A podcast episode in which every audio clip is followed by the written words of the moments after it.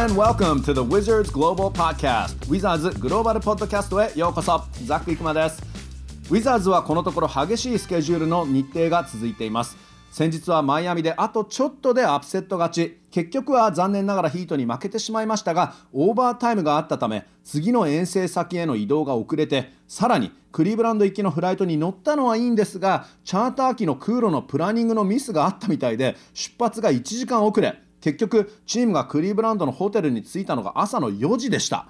バックトゥバックの2日目チームは疲れ切った中なんとか力を振り絞ってキャバリアーズを倒しました。試合後ブルックスコーチは自分はプレーしてもいないのに本当に疲れたと言っていました。この激しい日程移動の中選手たちは本当にタフだなとつくづく思います。そしてチームは次アトランタとミルウォーキー遠征。本当に遠征ノンストップ。アメリカを飛び回っています。疲れ対策はあるのですか？とベテランのヤン・マヒンミ選手に聞くとこれが NBA なんだ。気力で乗り切るしかない。NBA では確かに最善のケアコンディショニング栄養睡眠などに対する意識がありますが根性もやっぱり大事なんですよね。さて今回のゲストはそのマヒンミ選手。フランス出身33歳12年目のベテランのマヒンミ選手です。はい、えー、今回のゲストのヤンマヒンミ選手ですこんにちはボンジューボンジューこんにちは Um, very nice Japanese. um, okay, first for your fans in Japan, uh, I just want to ask you about your background. Uh, you were born in France to a Beninese father and Jamaican mother. Is that correct? That's correct. Okay, so uh, just like Rui, your father is Beninese. Yes, okay. from Cotonou. Okay. えー、まずなんですが、マヒンミ選手のお父さんがベナンの出身、お母さんがジャマイカの方なんですよね。えー、ということで、お父さんがベナンというの、ベナン人というのは八村選手と同じです。Uh, I'm going to jump right in.、Um, you've been in the NBA since 2007, mm-hmm. um, and you're having a great season this year. Per 36 minutes, uh, your scoring average and number of blocks is the highest in your career. So, what do you attribute this success to? Oh, uh, obviously my teammates, you know, um, feel like uh, get pretty good chemistry, and obviously my health too. You know, I'm pretty healthy this year, and uh, you know, able to put a lot of games together, and um, obviously uh, opportunities too. You know, opportunities is, is a big part of this uh, in general. You know, in, in, the NBA, in your NBA career. You know, when you get the opportunity, sometime you know um, that's all you need. So. Uh, in my case, I'm, I'm very I'm very happy with you know all those things. まず、えー、マヒミ選手 NBA は12年目、そして2015年16年のインディアナ・ペーサーズでプレーしていた時のような活躍ぶりなんですよね。今シーズン36分計算だと13得点2.2ブロック。その要因はどの辺りでしょうか？ということについてなんですがやはりもうすべてチームメートに感謝、えー、チームケミストリーが非常に良くて、まあ、今年は非常に、えーまあ、健康にも恵まれて、えー、怪我なくできていること、えー、が一番大きいんじゃないか、まあ、プラス、えー、チャンスをもらえていると。NBA ではとにかくチャンスをもらえるかもらえなないかの世界だから今年はそういうことがうまくみんな噛み合ってるんじゃないかなと言っています Also you've been shooting threes、uh, from last season so tell me about why that's happening、uh, why do you, th- do you think that's necessary and how that your practice routine might have changed a little bit but that's progression of the game you know if you look at the stats and you know I'm not I'm not so much of a stat guys but the trends of the game and, and where you know the new NBA is heading uh, you know everybody shoots. Everybody shoots. Uh, it allows team to uh, uh, spread the floor. Allows team different spacing, and um, you know that's what the trend of the game is uh, right now. So uh, I had this in my game since last year. You know, obviously shoot a little bit more this year, and um, you know keep working on it does your routine like are you shooting more threes in practice you know let's say before it might have been a few shots now it's you're putting up dozens of shots yes practice? yes yes I've, I've had it like the threes uh, I mean I'm repping the tr- the threes a whole lot more this year uh, and last year you know mm-hmm. I started last summer two summers ago mm-hmm. uh, shooting a lot more threes and uh, this is now something like that's really part of our routine and how how much do you think it's increased as far as far as is it like maybe five times more in practice, ten times more? I don't know, but it's a lot more. Like okay. let's say before I'd shoot like maybe like a hundred threes, mm-hmm. you know, and just to shoot 3s mm-hmm. now I'm shooting like hundreds per hundreds practice. Per yes. Okay. Okay. Uh, まあ、あの3についてね伺ったんですけど一昨年までほとんど打っていなかったスリーポイントを、マヒンミ選手は昨シーズンから打ち始めました。試合で打ち始めました。で1試合平均1.2ショットで、まあ、成功率が今28%ということなんですけど、まあ、それについてはやはりあのトレンド NBA あの自分はそんなに数字にこだわるタイプではない stats guy ではないと言っているんですけどだけどあのゲームがそういうふうに進化しているので、まあ、みんなあのビッグマンでもスリーを打たなければいけない、えー、それによってスペーシングができる。それによってフロアのスペースが空くということなので、まあ、チームに貢献するために、えー、自分のプレーを上げるためにはスリーを打たなければいけないということで試合で打ち始めるようになったと、えー、そして練習でもやはりスリーを相当特訓するようになって今までだったら、まあ、そうですね、えー、ちょうど、えー、2シーズン前のオフからやり始めたルーティンらしいなんですらしいんですけど、えー、まあ一つの練習に100回ぐらい、えー、もう多くても100回ぐらい打つスリーをもう今はもう何百個も、えー、スリー何百本もスリーを、えー、一つの練習で打つようになったということで、まあ、スリーがもっと上手くなれればというふうに言っていますね。Uh, I want to know about your NBA experience. Uh, you've been with four organizations. You started off with San Antonio, Dallas, where you won a title in the 2010 2011 season, and then Indiana, and then Washington. What is universal at all stops? What is sort of universal about the NBA, no matter where you are? you know, it's. Uh, it's it's actually a trick question because there is so many um, I mean, I've been fortunate to, you know, playing on great organization. You know, obviously the Spurs, the the leadership and, and obviously the culture there is so strong. Same thing with the Dallas Mavericks. Same thing with the Indiana Pacers. You know, it's it's it's, it's just like it was crazy and the little difference that it was to me between those franchises was the head of the snake. Like obviously with the Spurs, I had Greg Popovich and, and R.C. Buford. That was the head of the snakes. That was very, they were tremendous leaders.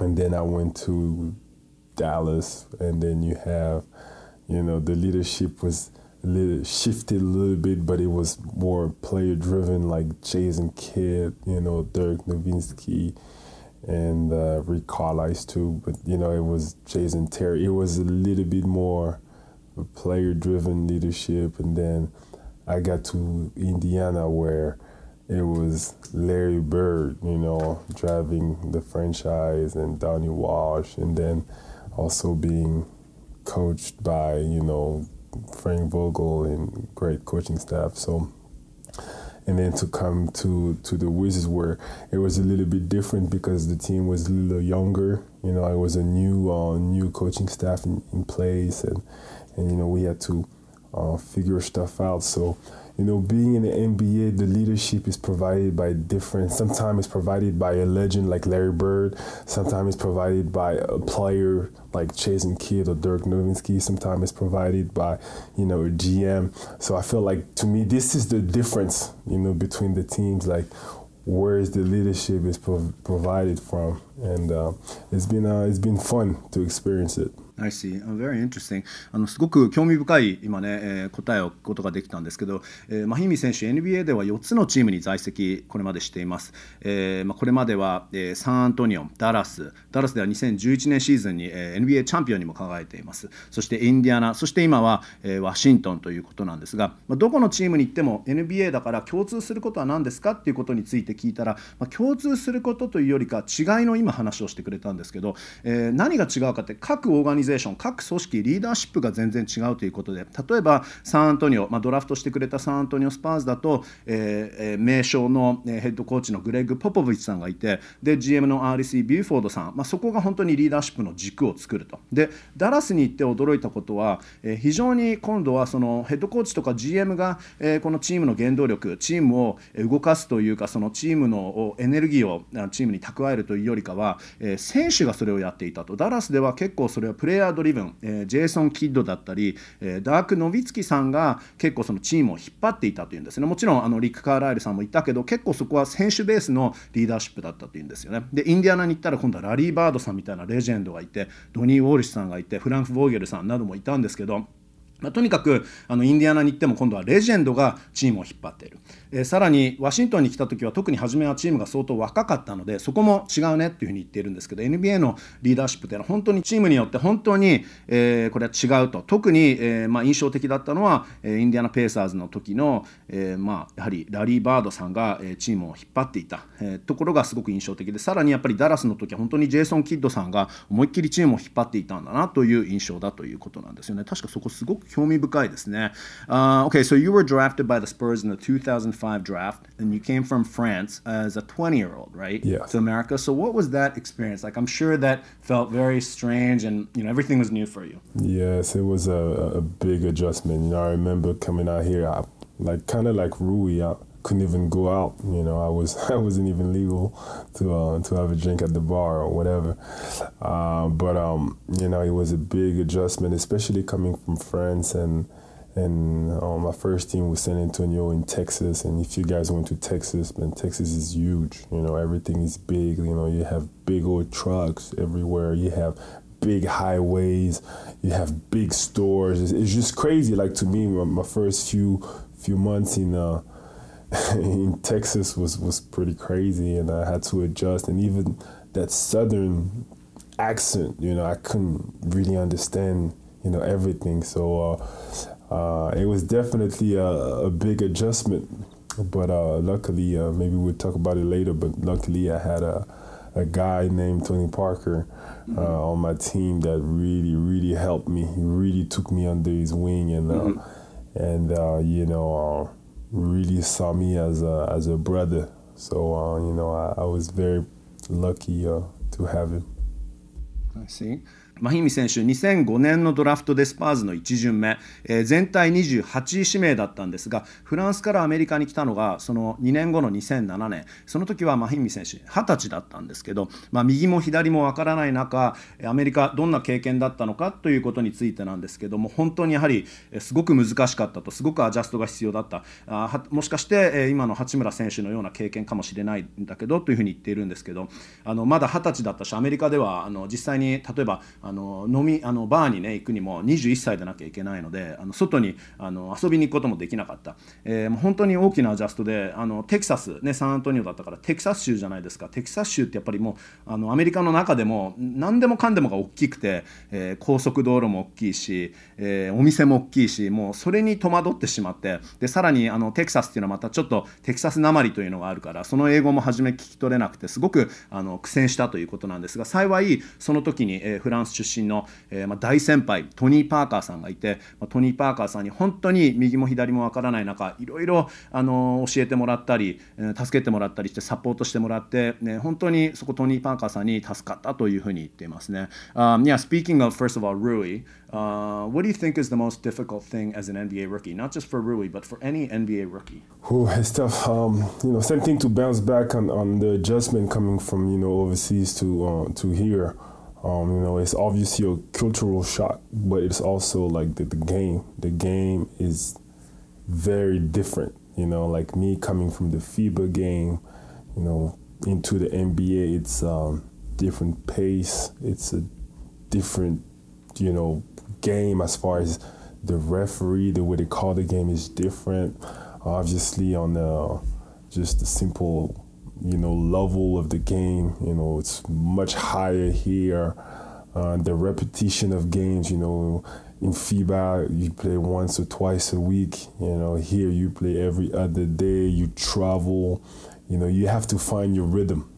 So, uh, you know, Rui missed some time this year, so I don't know if he's going to hit the rookie wall, but eventually you're going to hit it. You know, and uh, and it's uh, it's a great experience. You know, to push yourself to the limit where I remember me in my first few years, man, I was taking naps everywhere on the mm-hmm. bus, on the way to the game, after mm-hmm. the game, uh, you know, from the airport to the hotel. Like I was sleeping a lot. I was tired all the time. And, um, you know, especially when you play a lot of minutes as a rookie, you know, it's uh, it's it's really a great experience that you really, really pushing yourself to the limit. So uh, it's great, and you get used to it. You get used to it now 13 years later, I'm, I'm used to it and it's, it's not, no longer a problem. But uh, I think this is the biggest, you know, adjustment I see. Uh, by the way, the rookie wall is it more like you, you talk about naps, but is it more the, physical then, the or rookie, is it mental? Yeah, the rookie wall is both. Like mm-hmm. it's a it's a point during the season where mm-hmm. you are mentally and physically tired, mm-hmm. you know, and your performance on the court mm-hmm. shows, you know, decrease a little bit and uh, you know uh, it's something that most of the rookie goes through you know an adjustment、mm hmm. I see I see、えーまあ、NBA のルーキーにとって最も難しいことは何でしょうか、まあ、それは八村選手に当てはまることでもあるかもしれないんですけど、まあ、とにかくマヒーミ選手の場合はそのまずリーグへアジャストすることがすごく難しかったというふうに言っていて、えー、もちろんあのフランスから来てるわけですからカルチャーショックもあったと。で、まあ、マヒーミ選手の場合はフィバーのスタイルフランスのリーグでやっていたからフィバーのスタイルから NBA のスタイルに変えることも難しかったと。まずペースも違うしレフェリーの笛の吹き方も違うしルールがやっぱりちょっと違うわけですから。でもちろん NBA はレベルがものすごく高い。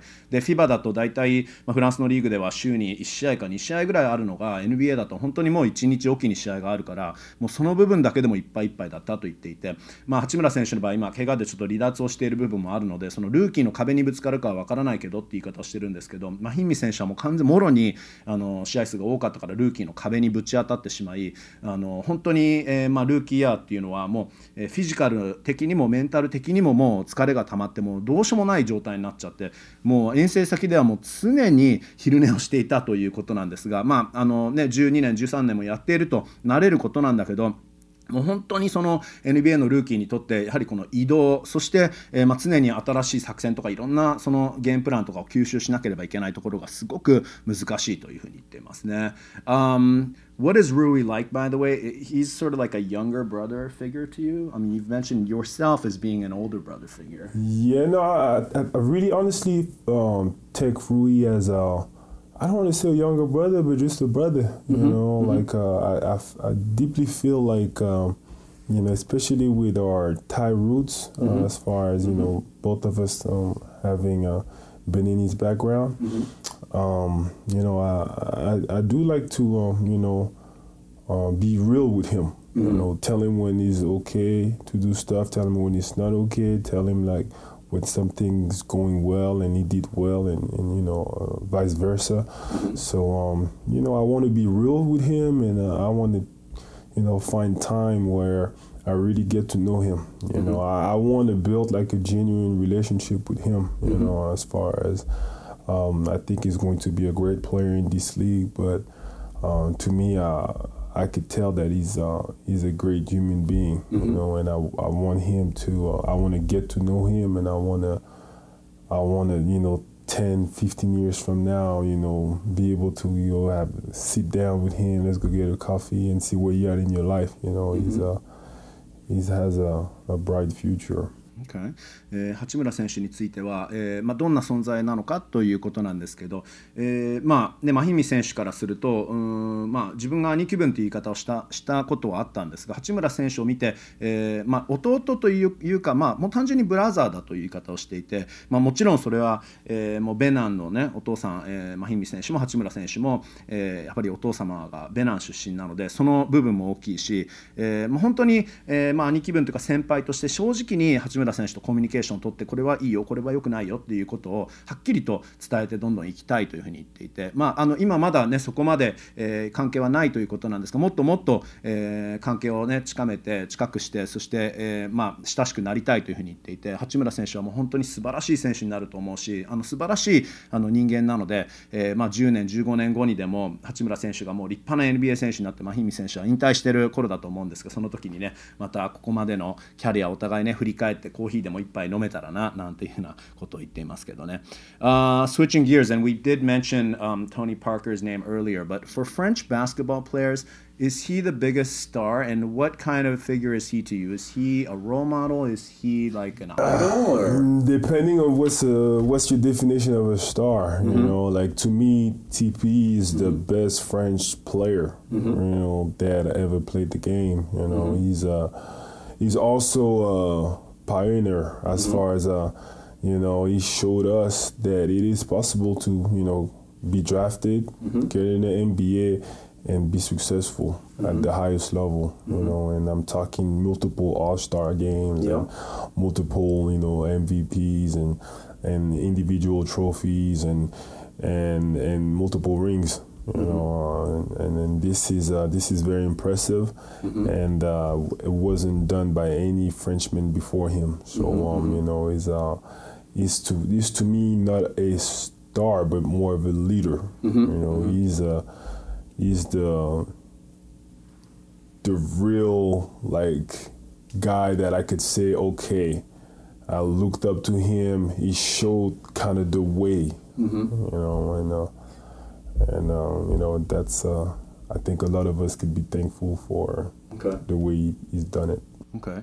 えー、トニー・パーカーさんについてなんですが、まあ、フランスのバスケ選手にとってはやはりみんなが憧れる選手はトニー・パーカー選手ですよねというふうに聞くと、まあ、憧れのそういう存在かどうかは分からないと、まあ、日見選手は言っていますただトニー・パーカーさん間違いなく、えー、フランスから来たもう,、えー、もう 最高級の最高の、えー、バスケの選手だと言っていてさらにパイオニアだと言っていますよねだからこの部分はちょっと八村選手に似てるのかなと思うんですけど、えーまあ、フランス人でもフランスから来ていても NBA にドラフトされて、えー、オールスターに複数回出場して、えそして複数回チャンピオンシップリングを勝ち取ることができると、えなので僕にとってはそういう憧れもちろんフランスではもうトップの選手ナンバーワンのバスケ選手であることは間違いないということなんですがマヒミ選手にとっては憧れの存在というよりかはリーダーだと、ま、お手本だと、えー、いろいろ僕がどうやったら成功するかといういろんな手順を見せてくれたそんな存在だと言っていますね。Uh, one last thing、um, the Olympics are coming up and they're going to be in Tokyo this time.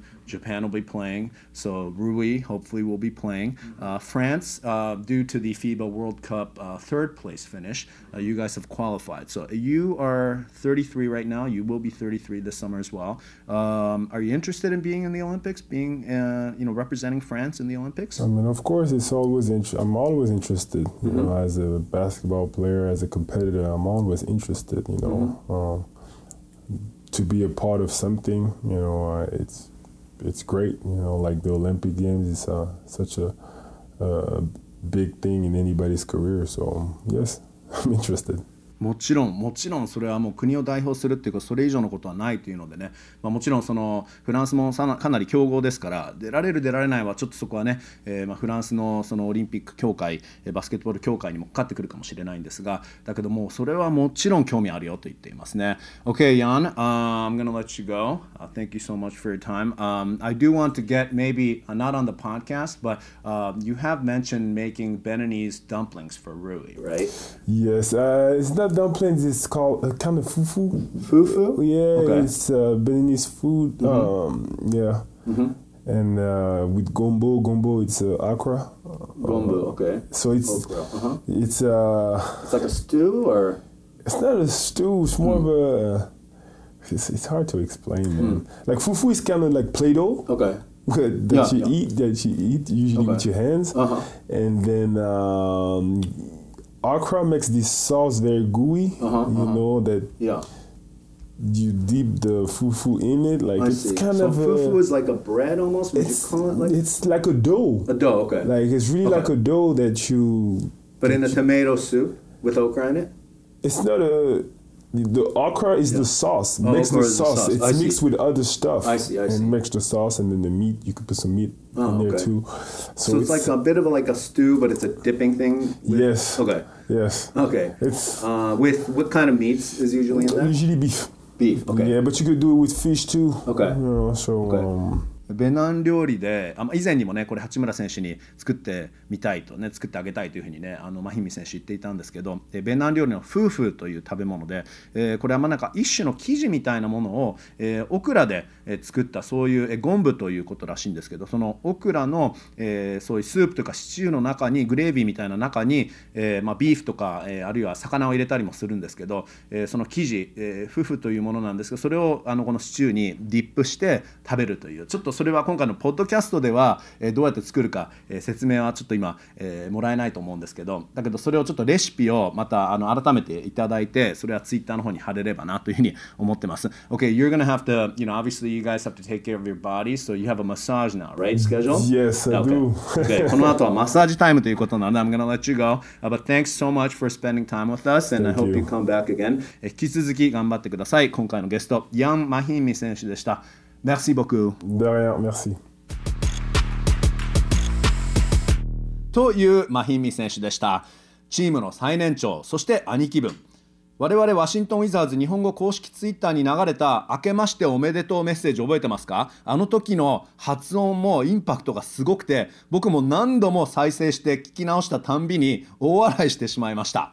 お願いしますそうそうこれこれ、まあ、とにかく硬派なキャラでベルタン選手が怪我から復帰する試合前に、えー、帰ってきて嬉しいですか？と僕はマヒンミ選手の隣でベルタン選手をインタビューしていたんですが横からこれインタビュー中ですよ。横からマヒンミ選手がやじってきてなんでそんな当たり前のことを聞くんだとベルタンスが嬉しくないなんて言うわけがないだろうって指摘指摘をしてきて実はその動画を再生するとマヒンミ選手のやじが実は聞こえるんですよね。Do you feel like you're going to be able to pick up uh, right where you left off? Or? Well, we'll see. You know, I don't know how much I'm going to play, but.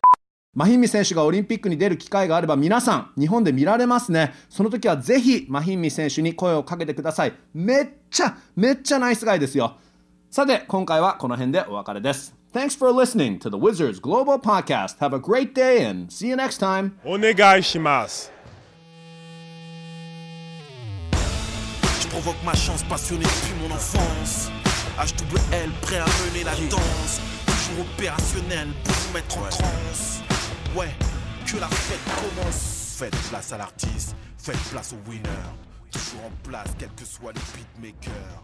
Avis aux amateurs, je suis plus précis qu'un sniper.